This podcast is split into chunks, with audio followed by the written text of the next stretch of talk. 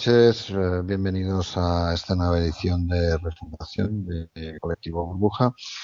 En esta ocasión vamos a tratar el tema del dinero, las, sus formas, eh, su estado actual, eh, hacia dónde puede ir, cuál será ese futuro, cómo podríamos llegar a tener una cantidad de dinero razonable, qué es la deuda, en qué se puede convertir y para esto contamos con, con Pablo Baroja. Buenas noches, Pablo. Hola, buenas noches. Con Ana Barba. Buenas noches. Buenas noches. Con, y con Carlos Angulo. Hola, buenas, buenas noches a los tres. ¿Qué tal?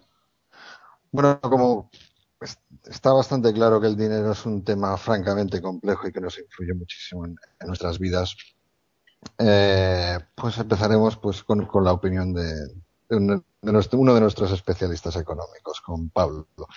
¿Hacia dónde puede ir el dinero?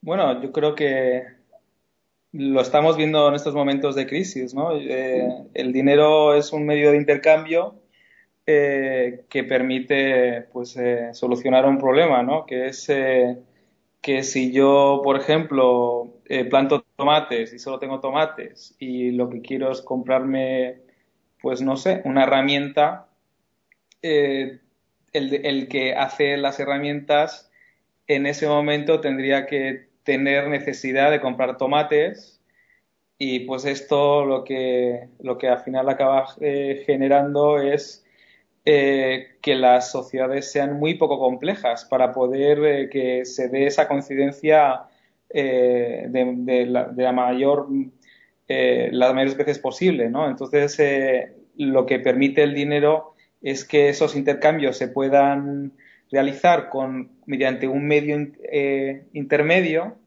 y bueno, pues eso realmente es lo que hace que las sociedades puedan eh, llegar a unos niveles de complejidad y unos niveles de bienestar eh, que, pues, que, del que podemos disfrutar hoy en día, ¿no? Eh, el tema es que también es un medio para preservar el poder adquisitivo, ¿no?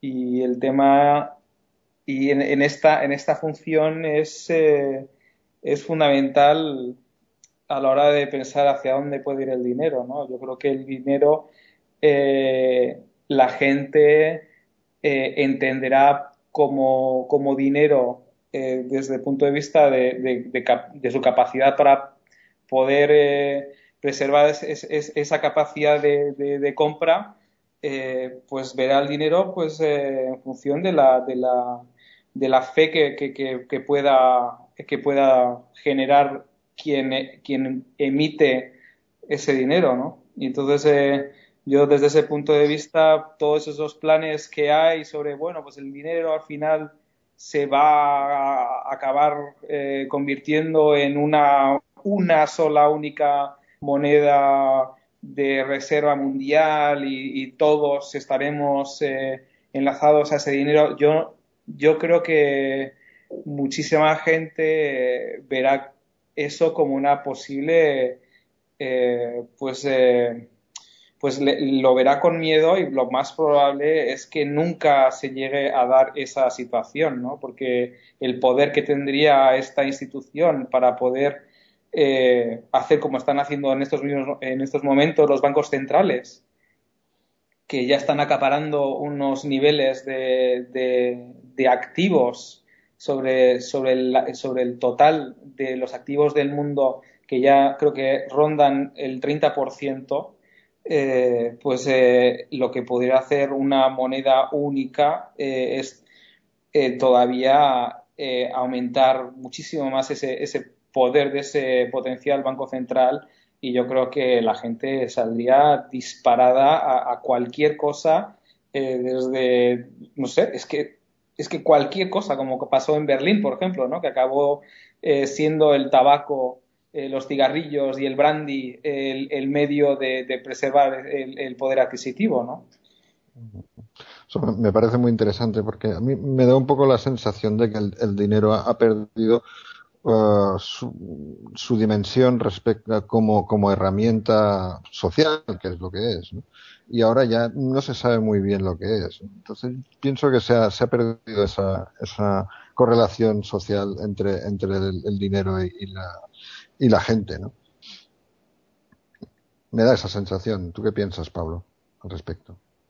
Bueno, el tema es que es eso, ¿no? Tenemos unos, eh, unos eh, estados que lo que han hecho es, eh, pues al final, tener un, cada vez limitar más las posibilidades de, la gente de, tener, pues, esas, esas esos experimentos que hubo, por ejemplo, con el tema del free banking, eh, a lo largo de la historia y, claro, eh, según han ido generando esos monopolios estatales, eh, pues bueno, el tema es que yo creo que ellos mismos, o sea, había un artículo sobre el, mismo, creo, creo, creo que era Caruana, el antiguo gobernador del Banco de España que parece que ahora se ha, vuelto sabio, ¿no?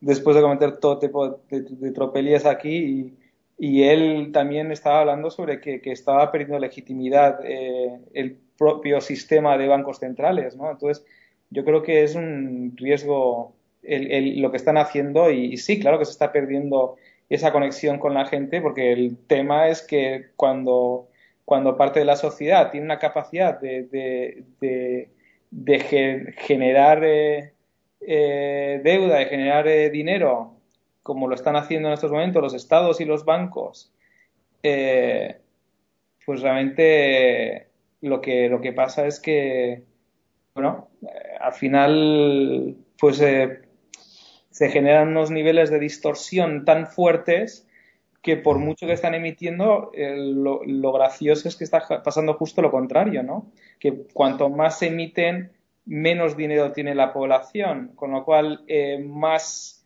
grave es el problema de la deuda, más grave es el problema de, poder eh, realmente, eh, pues bueno, el, incluir a, esta sociedad, ¿no? que, cada vez está más despojada de, de poder adquisitivo, ¿no? Entonces, pues bueno, llega un momento que al final puede acabar pasando que grandes partes de la sociedad acaben sin dinero. Y, como comentas tú, pues igual sí empezar a generar medios alternativos que, por supuesto, redundarían en, volver a, hacer funcionales esta, esta, esta sociedad, ¿no? O sea, o sea perdón, es que eh, volver a, a, incorporar a esa parte de la sociedad que se ha quedado sin, sin un duro, ¿no? Que es un poco lo que ha pasado con, con experimentos, por ejemplo, en, en, zonas de Brasil, donde de repente ya no había eh, dinero, ¿no? Y entonces tuvieron que ellos mismos emitir su propia moneda, ¿no? Bien, voy a proceder a saludar a Manuel Rey, que se acaba de incorporar a, nuestra conversación. Hola, Manuel. Hola, ¿qué tal? Hola, ¿qué tal? Muy buenas tardes a todos. Pues estábamos aquí debatiendo sobre el futuro del dinero. Interesante, interesante. Estaba escuchando el final de la intervención de, Pablo Baroja. Hola, Pablo. Hola, ¿qué tal, Manuel? ¿Qué tal? Y tú las experiencias de, Brasil, ¿no? Por lo que venías, venías comentando. Sí, sí, sí, no, es que al final pasa eso, ¿no? Que hay los bancos centrales empiezan a generar, a emitir dinero para solucionar sus problemas y de repente pasa eso, ¿no? Que, que la economía real de repente cada vez lo, eh, único que tienen es eh, más, más y más eh, deudas, pero como ese dinero que, que, entra en la economía no tiene rentabilidad porque se le están metiendo en cualquier tipo de, de agujero sin fondo, lo que pasa es que el, dinero deja de fluir ¿no? y deja de funcionar como, como, como, como, como medio de intercambio, ¿no? Sí, sí, sí, sí, sí. No, ahí hay experiencias, eh, no sé si habéis tenido ocasión de tratar, eh, bueno, pues experiencias y, debate que hay en torno a, otras maneras, ¿no? De plantear el, el dinero más allá de, de los bueno de lo que son las formulaciones clásicas no como fijación de valor por ejemplo respecto a lo que es el oro etcétera. Hay gente que está trabajando en establecer nuevos sistemas monetarios eh, basados en tiempo y basados en energía. Y hay cosas realmente realmente interesantes. Recientemente he estado hablando con un chico que está muy metido en los temas de comunidades eh, autosuficientes. Y bueno pues tienen pues los típicos bancos de tiempo con una serie de moneda etcétera y tal y la verdad es que está funcionando bastante bien eh, en mi opinión personal, recorriendo un poco todas esas experiencias ¿no? que, va planteando la gente, yo creo que sí sería interesante comenzar a, debatir, ¿no? Lo que pasa es que, bueno, es un tema que probablemente, pues, este debate durará 15 años o 20 o sabe Dios cuánto, ¿no? Pero está claro que la economía mundial ha evolucionado de tal manera que, quizás las referencias ¿no? de dinero tal como lo conocemos se están viendo, se están viendo superadas, ¿no? Tanto que en parte, hasta qué punto, y es una pregunta que lanzo, eh, el, la crisis que estamos viviendo eh, no está en parte también motivada porque los mecanismos económicos, tanto las instituciones como la propia moneda, los sistemas monetarios, las divisas nacionales, realmente eh, no son ya herramientas válidas para, para el mundo que hemos, que hemos creado. Y yo creo que eso sí, evidentemente, debería de debatirse sobre ello, aunque es una pregunta realmente incómoda para muchos. Bueno, yo en este sentido le daría, le daría la palabra a Ana Bárbara. ¿Qué te parece lo, lo, que han, lo que han expuesto Pablo y Manuel? Em, bueno, como he perdido la conexión unos minutos, probablemente me haya perdido algo. Pero bueno, eh, quería eh, hacer ver que desde el momento en que el dinero es una convención social, eh, podemos hacer que el futuro del dinero sea como nosotros queramos. Es decir, si eh, hay sociedades eh, dispuestas a, utilizar otro tipo de dinero, como ha estado diciendo Manuel, pues eso es perfectamente válido. Y en, el momento en que nace el dinero, nace por una conveniencia de la sociedad ahora mismo podemos cambiar la, concepción eh, clásica del dinero, sobre todo desde el momento en que ya no responde a, un valor mm, inmutable como era antes, eh, cuando había una cantidad de oro que respaldaba ese dinero. Desde el momento en que, después de la Segunda Guerra Mundial, eso desapareció, creo que se abrió la puerta para que también cambiara la forma en que la sociedad puede utilizar el dinero. Mm, muy bien, Ana. Pues, eh, ¿y a ti qué te parece, Carlos? ¿Patrón sí, patrón no? ¿Utilizar un patrón? Pues, ¿O prescindir de él? Pues a ver, mm, hay, hay, varias cosas. A ver, mira, lo primero es la gran relación que existe entre lo que es el dinero actual y lo que es el poder. Eh, tal como está hoy diseñado todo lo que es el sistema monetario, el sistema financiero y lo que es el dinero en sí, el dinero que utilizamos, pues no, no responde ya, como decíais, como a las necesidades sociales que tenemos, ¿no? Como medio de intercambio en la economía. Y yo lo veo más como que se ha convertido en un medio de dominación en un medio de dominación del poder sobre lo que es las sociedades, ¿no? Para poder dirigirlas y, manipularlas a, no, sé si a su antojo o, por lo menos medio a su antojo, ¿no? Pero ahí yo creo que sí que tenía Ana toda la razón cuando decía que por ser una convención social, el dinero acabará siendo lo que nosotros queramos, siempre y cuando, pues al igual que con la política, o sea, con el poder, pues nosotros seamos capaces de decidir nuestro propio futuro, ¿no? O sea que si tomamos en consideración cuáles son las necesidades reales de la sociedad, pues nosotros podremos establecer una convención, un dinero que sea el que más se adapte a, nuestras necesidades. Pero mientras no consigamos tomar esa conciencia de, de, poder regir nuestros propios destinos a nivel de, política, pues mm, será difícil que podamos tener también este tipo de convención social respecto al dinero. En ese, en ese aspecto, de todas formas, habría que hablar también de diferentes ámbitos. Estamos en un mundo globalizado y en un mundo globalizado, pues como decía Pablo Baroja al principio, yo veo muy difícil que, que se pueda establecer una especie de patrón o de sistema global único para todo el mundo, ¿no? Mm, y, y, por la misma razón, yo creo que la convención social sería imposible que los mismos intereses que podamos tener aquí en España sean los de los malayos o los de los colombianos, y entonces yo creo que cada uno debería de regirse pues por una por un dinero diferente. O sea, mm, en ese aspecto yo, yo tendría dos tendencias. Una, pues que un dinero que sirviera a las necesidades locales, como comentaba Manuel Rey, hay, varias experiencias ya a nivel de bancos de tiempo, ya hay, software desarrollado incluso para llevar a cabo este tipo de experiencias. Y a nivel global, pues yo creo que, lo interesante sería el, regresar un poco a, las monedas nacionales y que las balanzas de pagos internacionales pues se realizaran en, en torno a otra convención, no sé si como estaba antiguamente respecto al oro o, habría un, tipo de referencia o patrón diferente, pero yo lo separaría en, ese, en, esos dos ámbitos, ¿no? En el ámbito global y de intercambios internacionales a nivel de países y otra cosa es a nivel de economías locales. Bueno, pues muy bien. Eh, ¿Y no pensáis que encontrar un patrón objetivo, inmutable, con el cual cuantificar el dinero que hay, que sea mm, totalmente fijo para todos los casos, ayudaría? a la utilización y al entendimiento del dinero. Bueno, eh, hay un hay un detalle que hay una frase que es muy típica de sobre todo el mundo de la gestión de la banca privada que es que el dinero realmente compra tiempo. Para quien tiene poco dinero, el dinero es, es muy importante porque le permite pues garantizar su subsistencia, pero según vas teniendo cantidades mayores de dinero, al final la realidad es que el dinero compra tiempo, tiempo y el de los demás.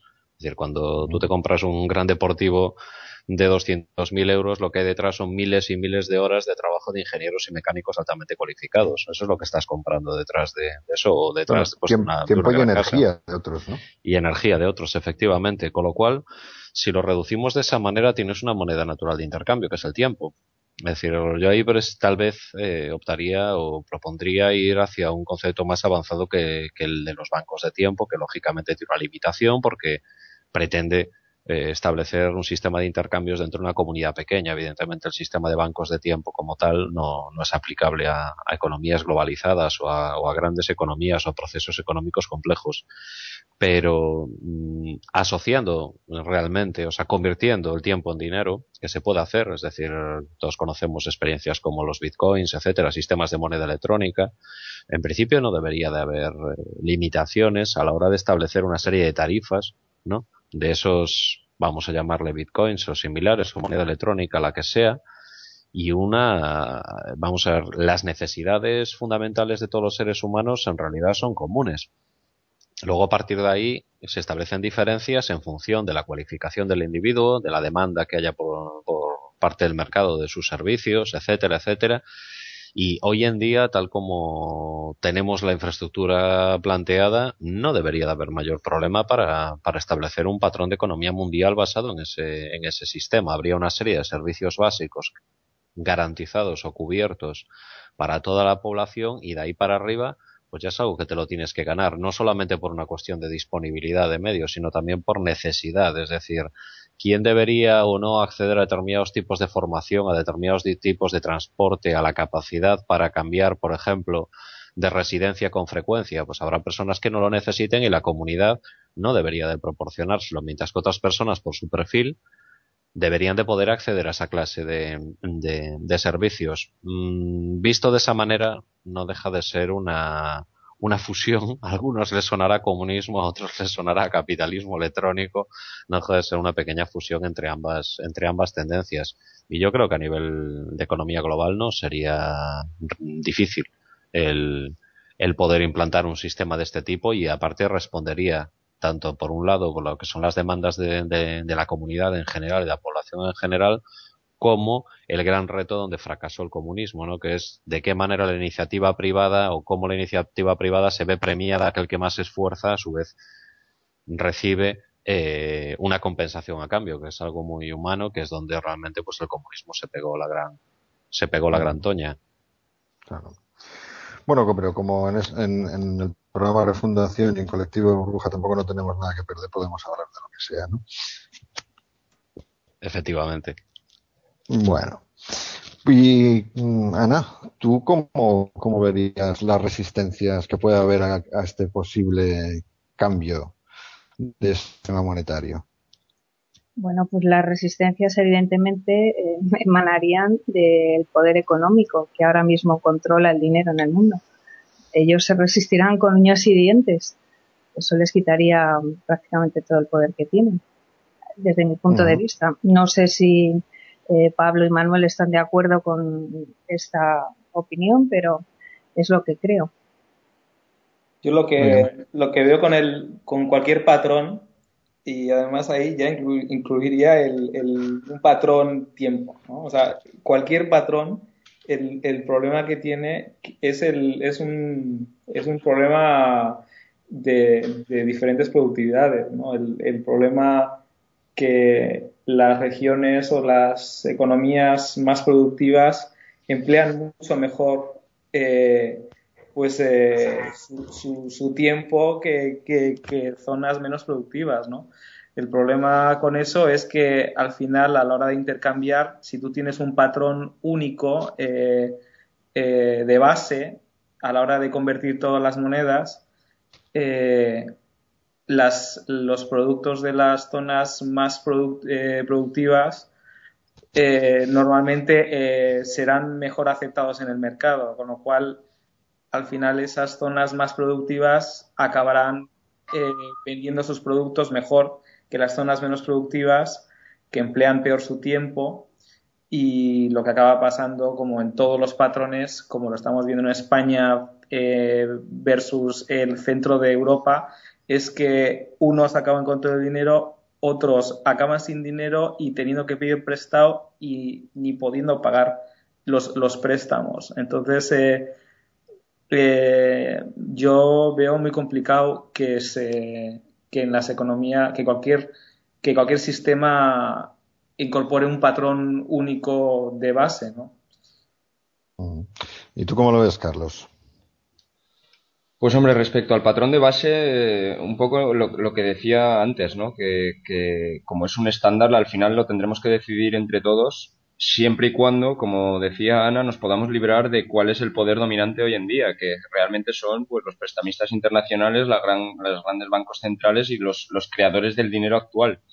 Eh, en este aspecto, pues la guerra está ahí. O sea, la guerra es una guerra silenciosa en el que son unos pocos contra el resto de la humanidad en ese aspecto y, tenemos pues o, que deshacernos de alguna manera eh, trabajando independientemente de, estos poderes internacionales y, creando una economía real que se pueda desarrollar al margen o, independientemente del dinero actualmente existente que como decía Pablo pues se está concentrando cada vez más en unas pocas manos o, no podremos establecer ningún tipo de patrón y al final será pues una sociedad humana totalmente esclava. Yo ahí es una una visión quizá un poco que, deberíamos de plantearnos, como decía Manuel Rey, pues a 10, a 15, a 20, a 40 años, ya veremos cómo, pero que es un, un, debate que está ahí abierto y si no lo resolvemos, pues no podremos decidir cuál es el futuro de la humanidad, cuál es el futuro nuestro, de nuestros hijos y de nuestras generaciones posteriores.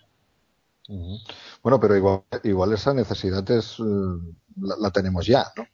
La, tenemos, no, no, de, hecho está ahí, por eso lo digo que es una guerra que está abierta ya y estamos pues en, en, las primeras etapas, en las primeras batallas, ¿no? O sea, estamos viendo como desde que cayó el muro de Berlín y dejó de, de, haber esta, este mundo de dos bloques, por decirlo de alguna manera, estamos en un mundo pues más multipolar y en el que se están volviendo a formar ya pues por una parte está el bloque occidental donde está liderado pues por Estados Unidos y, estamos detrás la Unión Europea y demás y por el otro lado pues están un poco Rusia y China y la India y toda esta gente por ejemplo Rusia y China ya están abandonando un poco el patrón oro eh, perdona el patrón dólar y están realizando sus intercambios ya en sus propias monedas y están intentando desarrollar sus economías al margen de lo que es la dominación del dólar.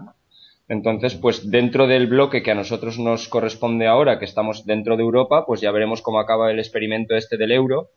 Pero si no nos movemos, y yo creo que es una lucha de poder, o sea, más que pensar en, en cómo vamos a desarrollar el dinero per se, yo creo que va a ser una lucha de cómo vamos a desarrollarnos como sociedad en cuanto a la política, en cuanto a cómo dirigirnos, y a partir de ahí sí que podrán surgir o ideas con libertad en donde las cosas se puedan desarrollar según sean nuestras necesidades o se nos vendrá impuesta si es que no conseguimos esa libertad y entonces ahí no tendremos nada que decir. Bueno, yo es que personalmente veo el problema del dinero como la pistola que tenemos apuntando a la sien. Quiero decir que cuanto más tardamos en resolver este, bueno, este entuerto en el cual estamos metidos, quiero decir, más nos cuesta. Entonces, eh, pienso que habría que encontrar una, una solución. Y se me ocurre, se me ocurre una, una de las, de las que han salido algún, algún economista, quizás de los, de los más radicales que tenemos por aquí, pues ha, propuesto el dinero electrónico como solución. ¿Pensáis que sería una solución eh, o pensáis que quizás eh, sería, eh, la gente se negaría por un tema de, se vería coartada sus libertades, etcétera, etcétera? ¿Qué pensáis al respecto? ¿Qué pensás, Pablo, al respecto?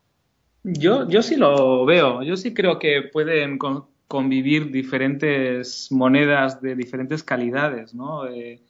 podríamos tener unas monedas fuertes, eh, eh, como por ejemplo, por ejemplo hoy estuve con, con Ángel Martín y con Juan Carlos Barba hablando sobre eh, el final del Imperio Romano, ¿no? que en parte fue debido a, a, a, la, a la, la, poca a la poca cultura económica que había, ¿no? Y, y el, al no entender realmente la importancia que tiene el, eh, el, pues el, usar el, dinero de manera apropiada, ¿no? Y, ellos eh, al final tenían varias monedas, ¿no? Había el oro, que era lo que se utilizaba pues eh, en todo relacionado con, el Estado, y luego estaba la plata y el bronce, que tenían unas inflaciones muy fuertes, que era lo que utilizaban los comerciantes y, la población en general, ¿no? entonces, bueno, eh, al final yo creo que se irán desarrollando monedas paralelas como pues eso, que si el Bitcoin, que si tal, y, y, siempre respondiendo a esa capacidad, o sea, a, la, a, la, a las posibilidades de, de cada uno eh, para poder funcionar e intercambiar con los demás, ¿no? Si al final eh, España no sale de, por ejemplo, de, esta, de esta unión con, con, países como Alemania, ¿no? compartiendo la misma moneda. ¿no? Si, si no sale uno de los dos bloques, eh, lo más probable es que al final aquí acabe eh, realmente generando, o sea, creándose unas situaciones de, falta de liquidez que incluso. Sí. Perdón, eh, creo que se me ha cortado la. No, no, Ah, bueno, que se podría incluso eh, eh, haber problemas de liquidez y, la economía se podría paralizar, ¿no? Por falta de liquidez. Entonces, pues bueno, el, tema del dinero es, es fundamental para que funcione cualquier sociedad y, al final la gente acabará tirando de la, de la creatividad para, para crear monedas alternativas porque al final es que necesitamos realmente eh, algo, algo un, medio de intercambio siempre, ¿no? Entonces, eh, si, si, los, si, las, si los estados no, no son capaces de, de proveer de, de, este medio de intercambio, eh, la gente acabará creando sus, sus, medios alternativos y, y, o directamente, pues como pasó en, en, en, la, en la Roma clásica, ¿no? Al final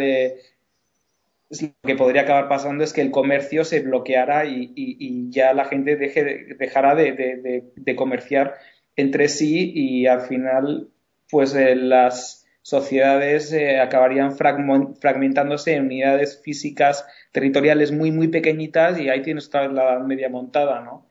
Entonces, eh, para que eso no pase, siempre necesitas pues medios de, que, faciliten el, comercio y el intercambio, ¿no? Si no es que realmente te vas a una implosión que, bueno, que no la quiere ni, ni el más eh, ni, ni, el, más idealista de los de los eh, de, favorecedores del decrecimiento, ¿no?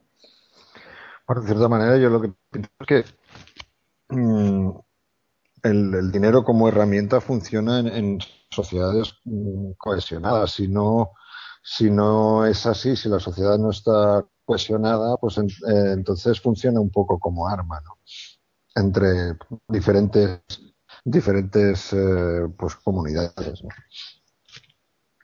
¿Qué es lo que está un pasando en Europa, no? ¿Qué piensas de esto, Manuel? Eh, bueno, en la línea de lo que está Pablo, evidentemente el, dinero, o sea, en el momento en el que todas estas estructuras se derrumban, la, tendencia natural de cualquier sociedad es a reducir los núcleos. Y el ejemplo perfecto, evidentemente, fue la transición de, del Imperio Romano hacia, hacia lo que es la Alta Edad Media. Sin embargo, eh, hay un par de detalles de los distintos aspectos que habéis, que habéis comentado, lo que me gustaría complementar. Y es que eh, el modelo de, de, dinero que, se pueda establecer eh, requiere no solamente establecer un patrón, que podríamos decir tiempo, podríamos decir cualquier otro, vale un canal físico que debería ser electrónico por, por la infraestructura que tenemos, pero implica también una serie de detalles importantes. Uno de ellos es la eliminación de los incentivos perversos. Y con ello me refiero precisamente a que el dinero se puede utilizar como arma. ¿De qué manera puedes hacerlo? Bueno, en primer lugar, uno de los, uno de los factores que más tiempo llevo estudiando y que sin embargo parece despertar especial interés entre los economistas es precisamente la, la grandísima importancia que tiene el tipo de interés compuesto en nuestro sistema económico actual. Es decir, tenemos que crear dinero de la nada, aunque solamente sea para pagar los intereses de aquellos que tienen y que le están prestando al sistema financiero. Entonces, ya no solamente que debas y que utilices esa deuda porque eres más productivo y todo el mundo te acaba debiendo y tú acabas vendiendo a crédito. Es que eso no es lo más perverso. Lo más perverso es el tipo de interés compuesto que puede provocar que en unos plazos de tiempo largos el deudor acabe pagando dos, tres, cuatro o cinco veces la deuda original que tenía. Ese es el verdadero poder que tiene, que tiene el dinero. No tanto la cantidad de dinero que debes, sino los intereses que tienes que pagar. Entonces, si nos vamos a plantear un cambio de, de estructura, habría dos factores fundamentales que habría que tener muy en cuenta. Uno, la eliminación del tipo de interés compuesto. Es decir, por tu acumulación de dinero, llamémosle tiempo o lo que sea, tú no vas a conseguir poder. Entonces desaparece el incentivo perverso. Es decir, ¿para qué necesitas mm, un millón de, un millón de horas? No vas a obtener rentas del, de ese millón de horas. Nadie te las va a dar. Es decir, tendrás que contratar pues, productos y servicios asociados. El segundo elemento que es fundamental es, la eh, es evitar la, concentración de poder en muy pocas manos. Y ahí es donde entramos en un aspecto que se ha hablado pues bastantes veces en, en, en, colectivo burbuja, en burbuja radio, y que creo que se debe de seguir incidiendo en él, que es precisamente el cooperativismo. O sea, mm. cuando no hay, no hay ninguna limitación para que hablábamos en alguna ocasión ¿no? del ejemplo de lo que es la, corporación Mondragón, no hay limitaciones para que una gran multinacional sea, sea una cooperativa. Una de las ventajas de la cooperativa, claro, obliga por un lado a, a, que se implique todo el mundo en el riesgo empresarial, pero por el otro y obliga a un comportamiento responsable, ¿no? Pero por el otro lado lo que hace es fragmentar el poder. Es decir, a fin de cuentas, los directivos de una compañía que es una, que es una cooperativa tienen muchísimo menos poder del que podría tener una compañía, lo que es un corporate eh, anglosajón clásico, en el cual pues unos pocos pueden concentrar unos niveles muy grandes de poder y el resto es puramente una comparsa, ¿no? Que está ahí pues para, para llevarse algo de dividendos y le cuadra. Entonces, si actuamos sobre esas dos variables, podemos ver que desaparece una gran cantidad de incentivos perversos, porque es literalmente ridículo atesorar tiempo y tiempo y tiempo, porque eso no te da poder. Realmente. Ni tampoco puedes controlar a otros, porque lo que tienes son comunidades de gente, tanto a nivel social como a nivel empresarial, que no van a tragar. Entonces tú ya no puedes hacer operaciones de apalancadas para compra de compañías, no las puedes dominar. Es decir, ahí tienes que contar con el consenso de todo el mundo, con lo cual, ¿para qué acumularías tiempo? Para ponerlo en la lápida del cementerio diciendo yo conseguí acumular con mi trabajo mil millones de horas. Qué bien. No, nadie te va a pagar por ello. Entonces ahí desaparecen herramientas de control importantísimas de unas personas hacia otras y de unas naciones hacia otras. Muy bien, Manuel. Muy interesante. Eh, y, vosotros cómo, cómo aplicaríais un, bueno, un, cierto, una cierta forma de, dinero a una, a una comunidad relativamente reducida. Alguien, una, digamos, una, una comunidad que quiera un poco separarse y funcionar un poco a su manera. ¿Cómo, cómo lo harías, Ana? Bueno, creo que más o menos todos han expuesto su idea de cómo se puede hacer. Eh, únicamente hay que utilizar una unidad de medida, una unidad contable, que puede ser, como dice Manuel, el tiempo. Hay que buscar un soporte para, para poder hacer la transacción de, esta unidad contable y que la comunidad esté de acuerdo, puesto que ya hemos dicho que es una convención. El soporte en nuestra era efectivamente puede ser un soporte electrónico. Y yo creo que si la comunidad está de acuerdo, la, unidad contable es el tiempo, el soporte es electrónico, es bien fácil de implantar. Yo únicamente le veo una pega al soporte electrónico y es que mm, es muy frágil. Eh, puede verse alterado por, por, diversos factores. Entonces, hay dos opciones y es una, que ese dinero electrónico esté asociado a un apunte contable con el nombre de la persona que detenta ese dinero y otro pues que lo que llamamos las tarjetas. Sí. En este caso ese problema está solucionado por ejemplo con los bitcoins porque cada, cada moneda bitcoin es única. Correcto. Es decir, lleva, lleva un encriptado propio que la distingue. Entonces, en ese caso, que sería la solución. Claro, sería la solución porque si no, eh, yo no soy partidaria de que haya una conexión personal con, el dinero electrónico, puesto que no es a lo que estamos acostumbrados ni lo deseable.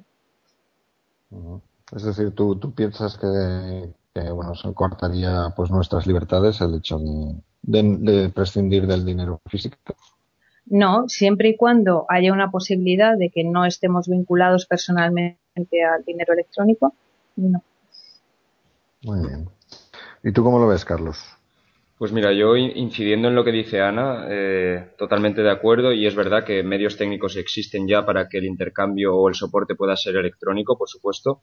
Yo el, principal pero que le veo por ahora, y es algo que tenemos que resolver a todos los niveles, es la falta precisamente de comunidad. O sea, quiero decir, para que esto funcione, pues tiene que haber una comunidad de confianza, un consenso que es el, consenso social, ¿no? El, de pertenencia a la misma sociedad. Eh, por ejemplo, lo que decía Manuel Rey de, la cooperativa de Mondragón, pues ahí se ve claramente que todo el mundo no solo es que, que, que aporta, sino que tiene un grado de responsabilidad. Y eso es lo que en estos últimos años, en los últimos 30, 40 años, pues la sociedad está muy disgregada y, los valores reinantes en la sociedad, desde luego, no son los de la cooperación. Pero bueno, todo esto se, se podrá ver resuelto, pues a lo mejor cuando, por ejemplo, como decía Pablo, el grado de iliquidez de la falta de dinero total, pues lleve a, haber un shock social que, que, haga resurgir o emerger ese consenso social de, de que tenemos que salir de esta, ¿no? Entonces, que a partir de ahí sí que se puedan formar esas comunidades sociales que hoy por hoy yo la verdad es que lo veo inexistente. O sea, la única comunidad social que podemos ver es la de la selección española y demás, ¿no? Sí, sí, eso es verdad. Bueno, también es un poco paradójico que, donde menos sentido tiene el, dinero es donde más gente lo tiene. ¿no? Es decir, en los bancos realmente el, la... ¿Qué son 40 mil millones de euros? Pues pues no sé, realmente para ellos significará algo, pero para mí es, una cantidad estratosférica, ¿no? Es un número, nada más. Es un número, nada más. No significa a partir de, nada. Es que a partir de cierto nivel las cifras pierden su, pierden su sentido. A partir de determinados niveles patrimoniales, no, o hablar de un millón o hablar de 100 millones, es que ya entras en cifras que nadie las ha visto nunca en billetes. No, no, claro. Directamente. Sí, sí. Pues bueno, ¿cómo lo ves tú, Pablo, al respecto? Pues la verdad es que es muy interesante, pero yo al, eh, yo lo veo un poco complicado de poner en marcha porque eh, si no hay tipos de interés, eh, pues no sé si yo prestaría mi dinero a alguien si no me va a dar más que el dinero que yo ya tenía, ¿no? Entonces, en ese momento, los, los, al final, el, el, dinero como tal, o sea, no habría ya préstamos. O sea, los préstamos eh, como, como, como, parte fundamental de cómo entendemos hoy, hoy en día la, la, economía, donde hay una persona que tiene una idea, otra persona tiene el capital y, bueno, pues eh, se ponen de acuerdo, uno pone el capital y el otro pone, pone el proyecto en marcha, eso pues dejaría de ser una, realidad. Y yo creo que eh, lo que hoy en día hemos olvidado y yo creo que lo vamos a volver a redescubrir es eh, el impago. O sea, al, final, el impago como, como, como lo, lo, que equilibra esa, esa, ese interés compuesto, ¿no? Si, eh, bueno, el, el, impago es la quiebra, ¿no? Claro, claro. Oye, pues fíjate que estos intereses que han ido acumulándose, pues lo siento muchísimo, pero es que ya lo siento, pero no te puedo pagar. Entonces, automáticamente ahí se vuelve a equilibrar las cosas y los tipos de interés tendrían que reflejar ese riesgo de impago. El tema es que, claro, si tú tienes una, una sociedad eh, como la de con la que tenemos hoy en día, en el que por decreto eh, ¿eh? de, de, gobierno europeo aquí no quiebra ni, ni, ni Blas, pues claro. Bueno, obra gracia de Lisda, ¿no? las deudas pueden ir al infinito. Por supuesto que eso es imposible y lo vamos a ver.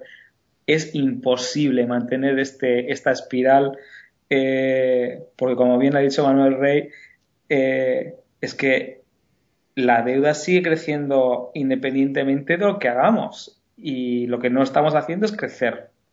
Entonces, ¿y, ¿y, qué me decís de la institución del jubileo, por ejemplo? Porque históricamente pues yo he leído por ahí que había algo que por, e, de ahí es de donde viene lo del año jubileo, que es precisamente. Sí, correcto, es correcto. Que, llega un momento en que, oye, las deudas se van acumulando, se van acumulando y para no hacerse impagadas, para hacer una especie de reset, pues se comienza otra vez desde cero y la economía vuelve a funcionar, ¿no? ¿Cómo, cómo lo ves esto? ¿No, ¿No habría que hacer algo así?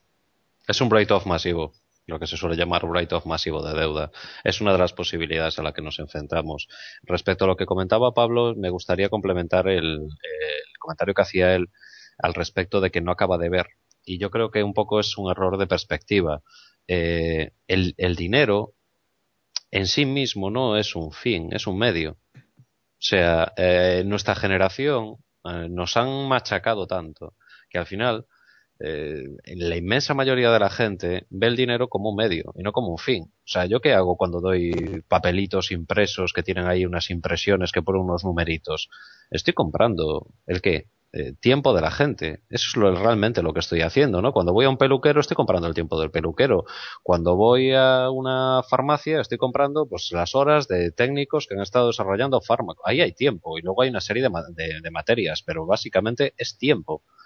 Eh, cuando yo tengo un proyecto empresarial en el entorno, en el supuesto en el que estamos hablando, pues habrá una comisión dentro de la comunidad que evaluará la solvencia de mi proyecto empresarial. Ah, va a haber, bueno, puede haber una frutería, pero puede haber una gran empresa industrial.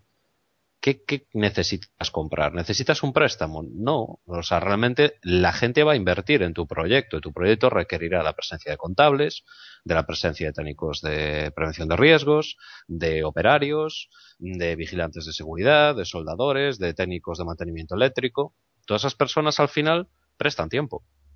Nada más. Eh, ¿Por qué es necesario pedir un interés por ello? Es que realmente ahí es donde está quizás el, fallo del enfoque. Es decir, yo necesito lucrarme más allá de los servicios que yo estoy recibiendo por el mero hecho de prestar mi saldo de tiempo a un tercero. No, es mi trabajo. Yo si soy un técnico de mantenimiento de aire acondicionado, trabajo tengo un ratio determinado por mi cualificación y hoy voy a este proyecto, acabaré y mañana me iré al otro.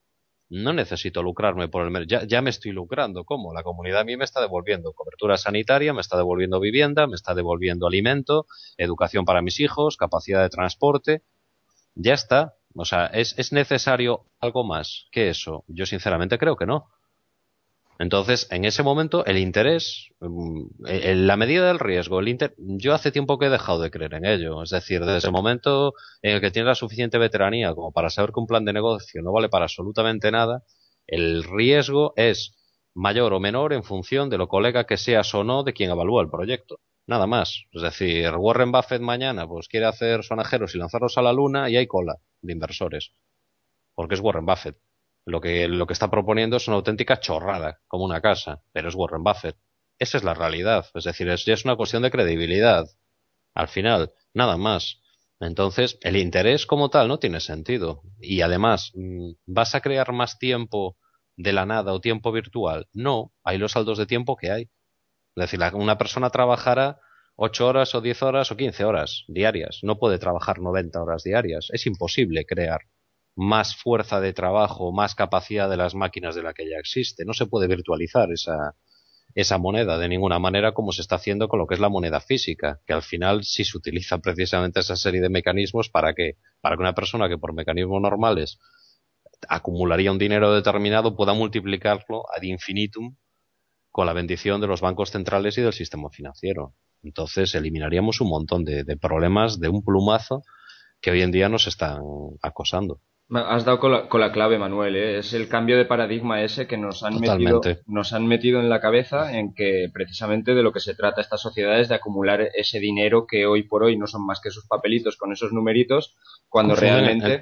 confunden el, el, medio y el fin, nada más. Efectivamente, e, e, esa es la clave. O sea, el dinero al final tiene que ser un medio de intercambio, no tiene que ser el fin de acumular y acumular y acumular. Y ahí es donde digo que lo que, tiene que, lo que tenemos que, que debatir, evaluar y ser conscientes es cuál es el sentido de, de, la humanidad, de qué somos, ¿no? O sea, realmente somos nosotros las máquinas que estamos al servicio de una economía que, no es una economía como tal, como ciclo de abastecimiento, sino que es una economía de dominación de unos pocos sobre el resto. Pues no, eso es lo que tendremos que evaluar y decidir y, y ser conscientes, tomar conciencia de, de qué es lo que somos como seres humanos. Correcto. ¿Y no creéis que todo esto empezó con aquella frase tan bonita de ponga su dinero a trabajar? ¿Desde cuándo el dinero ha trabajado? Claro, tienes que trabajar tú. Exacto. Tienes que trabajar tú. Es decir, eh, pon tu dinero a trabajar para qué? Para, oye, de acuerdo, la tendencia que tenemos todos es a trabajar lo mínimo, de que nos rinda lo máximo. Nadie, nadie quiere romperse la cabeza. Incluso aquel que tiene una gran vocación por su trabajo, te cansas, a veces es tedioso, a veces ahí todos nos enfrentamos a cosas que no son agradables, ¿no?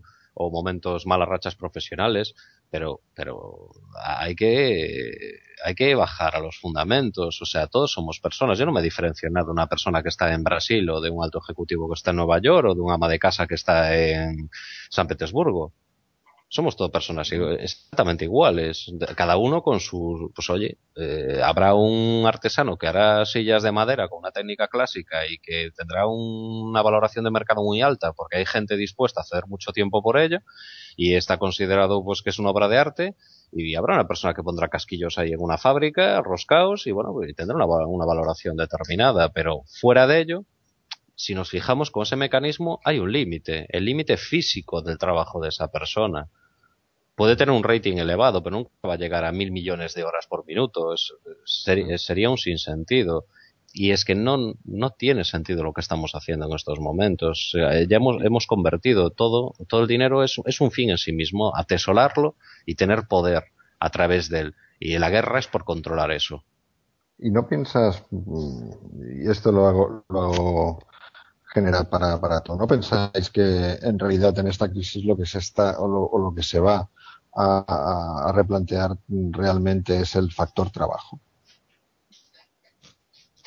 O la relación del factor trabajo con el dinero. Eso sí, eso sí, realmente. Porque si planteamos el trabajo en unas condiciones eh, de mínimos, es decir, que quien no quiera eh, hacer un esfuerzo suplementario con un trabajo determinado, digamos, eh, mínimos. Puede tener eh, todas sus necesidades cubiertas, pero quien quiera esforzarse más, puede obtener otras, eh, otras prestaciones sociales derivadas de, ese trabajo y que eh, pueden ser, como decía Manuel, pues en función de la actividad que cada uno desarrolle. Entonces sí que hay eh, esa posibilidad de cambiar la relación que tiene ahora mismo la gente entre el trabajo y el dinero, puesto que solo piensan en acumular dinero, no en acumular beneficios sociales o, determinadas prestaciones sociales. Pero bueno, esto, esto digamos que forma parte de, de la historia del dinero en sí. El dinero desde el momento en que tiene un valor intrínseco y hay posibilidad de acumularlo, eh, ya empieza a pervertir un poco eh, esa idea inicial de utilizarlo como moneda, como mm, patrón de cambio entre los, las distintas actividades o los distintos trabajos de, los miembros de la sociedad, que era en principio para lo que se había ideado. Es decir, que el, hecho de acumular dinero, eh, como ha ocurrido a lo largo de la historia, pero como ahora mismo es absolutamente patente y, maligno, eh, es una perversión de, la idea inicial de para qué servía el dinero. Tal, como lo veo yo, además, eh, vamos a ver, las condiciones mm, a nivel global, a nivel mundial de desarrollo tecnológico y energético, yo creo que eh, permiten perfectamente a la humanidad, con una buena organización, el poder sobrevivir a todos con, un trabajo que, no exceda, desde luego, ni lo que estamos ahora acostumbrados a trabajar, ni, ni, mucho menos. O sea, yo creo que con el nivel de productividad que tenemos, eh, seríamos capaces de cubrir todas las necesidades básicas de toda la humanidad sin ningún problema y que luego a partir de ahí, como decía Ana, que el que además quiera aportar más porque tiene otras aspiraciones o otras ambiciones podría ganar más. Pero yo creo que lo que es sería una especie de renta básica, mm, yo creo que técnicamente, tecnológicamente, somos capaces a nivel mundial con una buena organización de conseguirlo. Muy bien. y Pablo, ¿tú cómo lo ves? ¿Podemos implementar una renta básica universal? ¿Sería justo? No, yo. Mira, eh, eh, yo creo que. No, a mí ¿Qué vas a decir? ¿Qué vas a decir, Pablo? Que no, no estoy nada de acuerdo en lo que estáis comentando.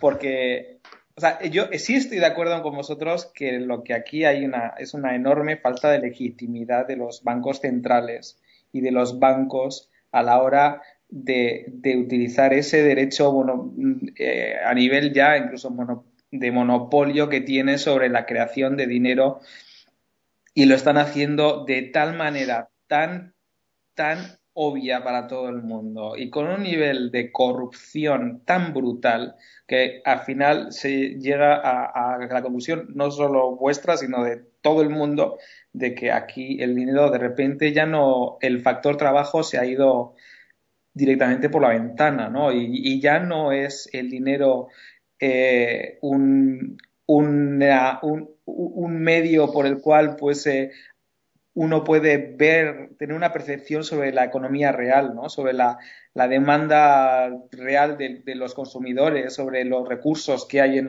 en, en, el, en, el mundo, ¿no? Porque lo que, lo que de repente nos encontramos es eso, ¿no? Esos cientos de miles de millones que comentabas antes que de repente nosotros ya acabamos mareados perdiendo, pero sobre todo porque es que ese dinero no tiene ninguna legitimidad porque lo han creado ellos porque lo pueden hacer y tienes el Banco Central Europeo con unos niveles de, de, de, de leverage, de, pues eso, ¿no? De, endeudamiento absolutamente brutal y, claro, eh, al final se pierde absolutamente la legitimidad sobre, sobre, sobre, sobre tu actividad como, como creador de dinero, ¿no? Y, lo que tenemos es otra vez que volver a, incluso yo, yo soy de los que apoyo que, que, que se, que se vuelva a, a, a, un sistema en el que haya competencia a la hora de, de que cada una de las instituciones financieras puedan emitir su propia moneda y que haya competencia entre bancos, entre diferentes, no solo bancos, sino pues eh, bitcoins y, y, yo qué sé, unidades de tiempo en Brasil, me da igual quién. Y que al final la gente elija y diga, bueno, pues es, este medio eh, de intercambio, este es el que para mí me da más confianza y mejor representa, por ejemplo, una, una, unidad, de, una, una unidad de trabajo. Eso es una pero no nos dejan. No estoy de acuerdo con vosotros es en que no exista el interés, porque si no hay interés, es que yo no presto. Pero puede ser interés simple, no compuesto. Ya, pero bueno, ese, interés es el que ya me han dado, porque yo he invertido en, en algo real, tangible, no lo que está haciendo esta gente, que es eh, directamente es inflar activos y vivir de inflar activos, ¿no? Sino yo agarro, invierto en un, un proyecto de la economía real y, y, lo que me dan es un interés por el riesgo que he tenido a la hora de meter mi dinero ahí. Que al final me ha ido bien y me han dado un interés para pagar eso, porque ha habido otra empresa al lado que ha quebrado y la persona que le prestó a esa otra empresa se ha quedado sin su dinero, con lo cual, al final, más o menos, el equilibrio existe. Pablo, pero quizá lo que estás hablando cuando dices que tú no prestarías si no hay un interés, a lo mejor el, cambio de paradigma del que estamos hablando es que mm, aunque tú no devuelva, no te devuelvan un interés, quiero decirse que al final tú vas a recoger según tu impresión, lo mismo que has sembrado, ¿no? O sea, que no haya ahí un, aumento monetario, por decirlo de alguna manera. Realmente cuando se realiza una inversión y se realiza un trabajo, lo que se devuelve es más de lo que, de lo que, de lo que había al principio, porque se está creando una riqueza. Entonces, lo que quiero decir es que, por ejemplo, en tu comunidad, si tú dices, bueno, yo me niego a invertir aquí para que ni una sola hora de mi tiempo o, de mi capital acumulado para que se realice una vía de ferrocarril o un, una fábrica de enlatado de alimentos o, lo que sea, realmente si no realizas esa inversión, luego no tendrás ni la vía de ferrocarril ni la lata de, alimentos. Pero si la realizas, el interés que tú realmente vas a cobrar es que luego tendrás la posibilidad de tener latas de alimentos y transporte en ferrocarril. Pero, por ejemplo, quiero decir que, no sería, no sé si me explico. Sí, sí, pero imagínate que lo que hacemos es invertir, el, por ejemplo, la idea que comentabas el otro día, ¿no? Un, canal eh, desde, desde Canadá de agua potable que eh, cruce todo Estados Unidos y llega a México, a las zonas más áridas de, de, México y eso regaría tal y tal. Al final, después de hacer todo ese proyecto, nos encontramos que los costes que supone invertir en ese proyecto, la rentabilidad que se genera no da. Como no da, por ejemplo, para, para, bueno, pero eh, pagar las inversiones del AVE aquí en España. Claro, pero ahí eh, estamos simplemente mm, hablando ya quizá de, una, evaluación de, riesgos, como decía antes Manuel, pero de, para saber qué proyecto sería más viable en cuál invertir los recursos, ¿no? Ahí lo que depende a lo mejor es sobre todo de, la toma de decisión, de cómo se realiza esa toma de decisión, de si realmente es democrática con sentido común o es que un loco llegue y diga vamos a hacer esto y os confisco a todos vuestro patrimonio y vuestro capital para hacer este proyecto que luego no va a devolver la rentabilidad porque se han dilapidado más recursos de los que se van a obtener luego, que es lo que lo que pasa siempre que hay una oligarquía en el poder, como pasa aquí en España, y por eso se han hecho estos aves y estas cosas, ¿no? Estos polideportivos y de todo, sin que tenga luego una rentabilidad. Pero habiendo una, una capacidad de decisión que sea entre todos, como hemos dicho, partiendo de que hay comunidades sociales bien cohesionadas, al final sí que se va a decidir en, en el sentido de, de hacer inversiones con, por el bien común de toda la comunidad, ¿no? No sé, yo creo para eh, ahí está el mercado, ¿no? Decidiendo al final qué es lo que. Bueno, claro, el tema es que tenemos un mercado que está tan pervertido. Claro, ese es el tema, que hoy por hoy no hay mercado. La clave, Ahí está la clave. No, no tenemos mercado en absoluto. Y el mercado es un compadreo de cuatro amigos, es decir, de hecho, la, la propia quiebra de una empresa que muchas veces pues la, la, podemos tratar de explicar de una manera facilona, ¿no? De, bueno, no era competitiva. Detrás de las quiebras de las empresas lo que hay en primer lugar es un dispendio brutal de recursos, tanto materiales como humanos. El fracaso de ese proyecto, que nos haya intentado reconducir o salvar, es un fracaso para toda la comunidad, no solamente para el promotor del, proyecto. Y segundo, en un mercado como el que estamos viviendo, que es un cortijo, las quiebras de las empresas no siempre corresponden a falta de eficiencia. El caso más claro lo tenemos en España, es decir, es un mercado que está totalmente cerrado y se hombre hoy en día ya pues hay muy poca gente que, que, sea lo suficientemente suicida como para montar un proyecto empresarial pero a lo largo de todos estos años han sucumbido proyectos a montones de personas perfectamente cualificadas y con un plan de negocio sólido cuyo único diferencial era que no era primo, hermano, colega, compañero de puticlub del político de turno. Entonces, eso no es competencia, eso no es mercado. Eso es un oligopolio como una casa y se acabó. Entonces, si no tenemos mercado, podemos darle todas las vueltas que queramos a los sistemas monetarios. Eh, la, perversión que, que, lleva implícitamente esta, esta filosofía de la que hablábamos antes, de el tener dinero por tenerlo, porque es poder, a lo que lleva es a eso. Es decir, si tú eliminas el estímulo perverso, ya no hay nada que te... Vamos a ver, tú si inviertes en un proyecto empresarial tu tiempo, porque es la única moneda de cambio que vas a tener, ¿qué puedes recibir a cambio? Tú puedes estar presente en cuatro, cinco, seis, siete, ocho cooperativas, según tu cualificación. Nada te lo impide. Y puedes obtener de ello una serie de dividendos en tiempo extra que permita, pues como comentaba Ana, acceder a una serie de servicios extra superiores a lo que es la, la renta básica, ¿vale? Y ahí es donde tú vas a tener el, un estímulo a implicarte en el proyecto, a aportar lo mejor de ti mismo y a conseguir que ese proyecto tenga, tenga éxito. ¿Qué pasa? Que eso nunca se puede convertir en una herramienta de dominación de esa cooperativa sobre todas las demás directamente. Eso es lo que tenemos que tratar de, que tratar de evitar, porque en ese momento sí ya comienzas a acumular poder y un poder que realmente no tiene ningún uso económico práctico real, solamente es el poder por el poder que quiere atesorar un individuo, un conjunto de ellos, para dominar a los demás. Sí, porque cuidadito con esto, porque en su momento cuando reventó el, Imperio Romano, hubo mucha gente que pues directamente carecía de dinero, tal, y tenía tiempo.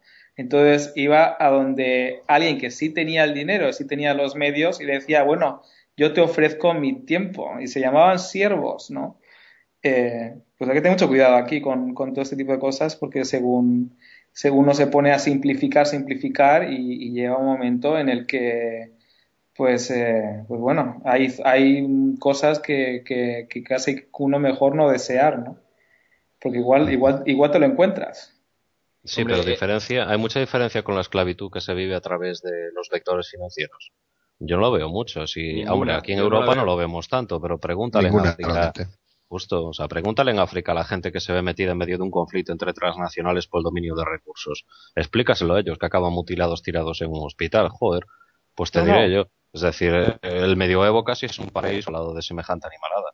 No, no, completamente de acuerdo. ¿eh? Lo que estamos viviendo hoy en día y muchísimas de los problemas de, de, deuda que tenemos hoy en día, pues es que hay momentos en los que yo creo que ha habido esclavos y tal que, han vivido muchísimo mejor de lo que, de lo que vive mucha gente en España, ¿no?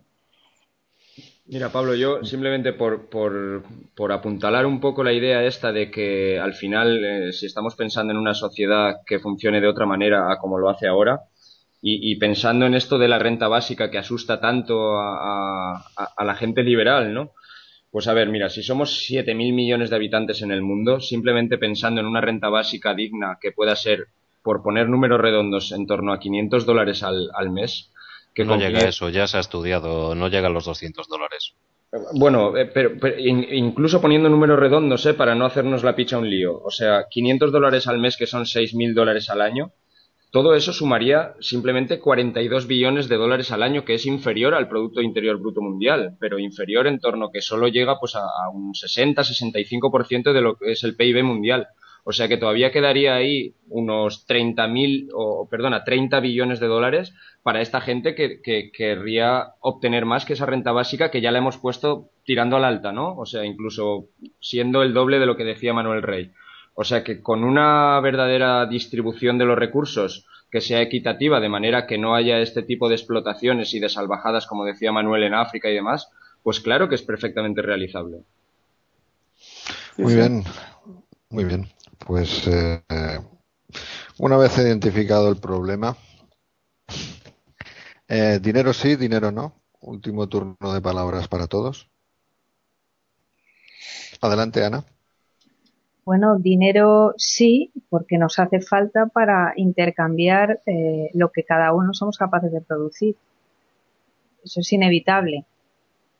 Pero yo intentaría enlazar con el último programa en el que hablamos de, crear cooperativas o eh, núcleos sociales alternativos y quizás deberíamos empezar a utilizar este nuevo dinero del que hemos estado hablando, dinero que se mide en tiempo, desde esos núcleos sociales cooperativas o algo similar que creo que será lo que hará que haya un cambio social como el que pretendemos. Yo, yo, yo te yo, ah, yo te diría, sinceramente, dinero sí, sin lugar a las dudas. Es como plantearse si ley de la gravedad no o ley de la gravedad sí. O sea, el dinero es un descubrimiento, está ahí, no, no se puede evitar. O sea, otra cosa cuál sea la forma del dinero y cómo se organiza. El dinero puede ser desde las habas hasta los cantos rodados, hasta lo que sea, cualquier cosa que sirva de intercambio y, tiene que servir a una función social, nada más. Adelante, Pablo.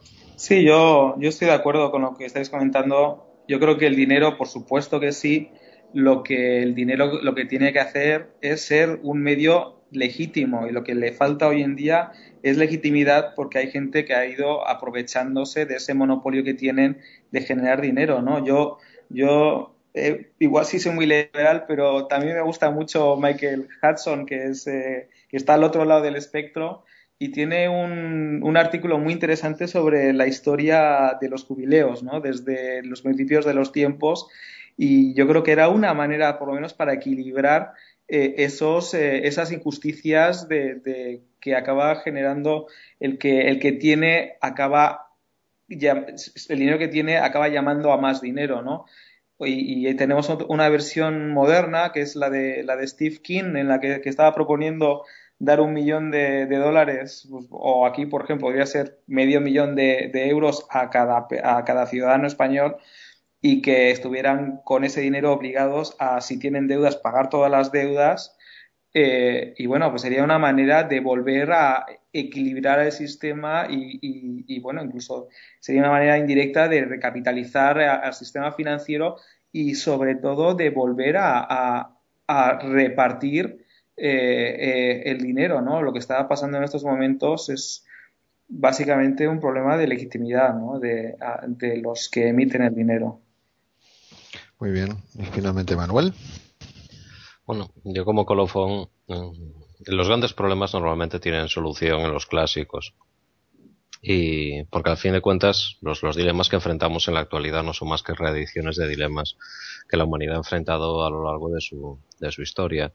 Mm, yo creo sinceramente que dentro de bastantes años, porque esto no creo que sea un proceso que vaya a abordarse en el corto plazo, eh, en las escuelas, en las universidades, se estudiará el, los finales, ¿no? la segunda mitad del siglo XX y probablemente pues lo que es la primera mitad del siglo XXI como la época, posiblemente, en la que la humanidad acabó dando un paso más. Es decir, llevamos desde que empezamos, pues acumulando toda una serie de progresos, ¿no? Eh, como el sufragio universal, ¿no? Como lo que son las leyes, las garantías, los derechos para, cada una de las personas, etcétera. Y aún, pero aún tenemos eh, rémoras, ¿vale? Que de las que tenemos que irnos desprendiendo. Y una de ellas, precisamente, es el concepto de dinero. Es decir, el dinero desde que nace ya comienza a utilizarse como herramienta de control. Pero bueno, también se utilizaba la violencia, se utilizaba la religión, se utilizaba la comida para, para poder eh, una élite ¿no? manipular y controlar a, los súbditos. Creo sinceramente que si no, si no nos pegamos el gran tortazo en todo este follón en el que estamos metidos, se acabará estudiando esta primera mitad del siglo XX como el proceso en el que el mundo acabó librándose del dinero tal como se conocía y pasando pues a una clase global, ¿no? Eh, en la que los intercambios económicos habrán evolucionado hacia otro nivel y el dinero realmente se acabará viendo pues como una remora del pasado que bueno pues fue útil en su momento pero que llevaba aparejados muchísimos más problemas que beneficios desde luego no estaremos aquí para verlo muy probablemente, pero, pero creo sinceramente que va a ser ese el, el, proceso. O sea, creo que es un paso más que debemos de, que debemos de dar y eliminar toda una serie de aberraciones que al final lo único que están provocando es una gran cantidad de sufrimiento a millones de personas en todo el mundo y de desigualdad. Y todos sabemos que eso es insostenible. O sea, más pronto más tarde va a acabar reventando. De hecho, lo que estamos viendo ahora mismo pues es el, la huida hacia adelante de una de una comedia absurda, ¿no? protagonizada por cuatro o cinco, como decía Pablo Baroja, no tienen absolutamente ninguna legitimidad y que están tratando pues de mantener su, su, comedia y esa farsa de privilegios en la que se han montado precisamente utilizando el, el dinero tal como lo conocemos en la actualidad. Pues muy bien, muy interesante. Después de este debate tan interesante con posturas tan a veces tan diferentes, pero al final acaban convergiendo en una. Yo pienso que la conclusión sería que dinero sí, pero de otra manera, ¿no? Hmm. Eh, eh, y esa manera, pues sería la que tenemos que crear. Pues bueno, en, este caso, pues procedería ya a despedirnos de nuestros invitados. Eh, pues deseando que hayáis disfrutado con este debate. Pues eh, buenas noches, Ana. Buenas noches a todos. Buenas noches, Pablo. Un abrazo, hasta luego. Hasta luego. Buenas noches, Carlos. Buenas noches y un abrazo a los tres. Ha estado muy interesante. Y finalmente, buenas noches, Manuel. Muy buenas noches a todos. Y bueno, con esta despedida, pues nos vemos en la, en la próxima edición de Refundación de Colectivo.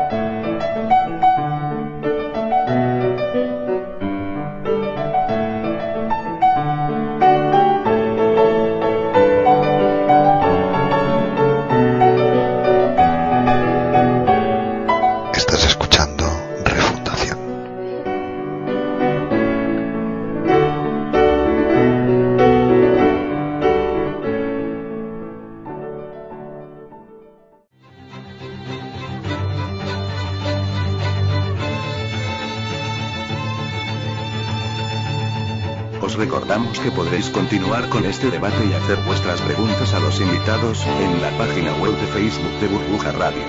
Nos vemos allí.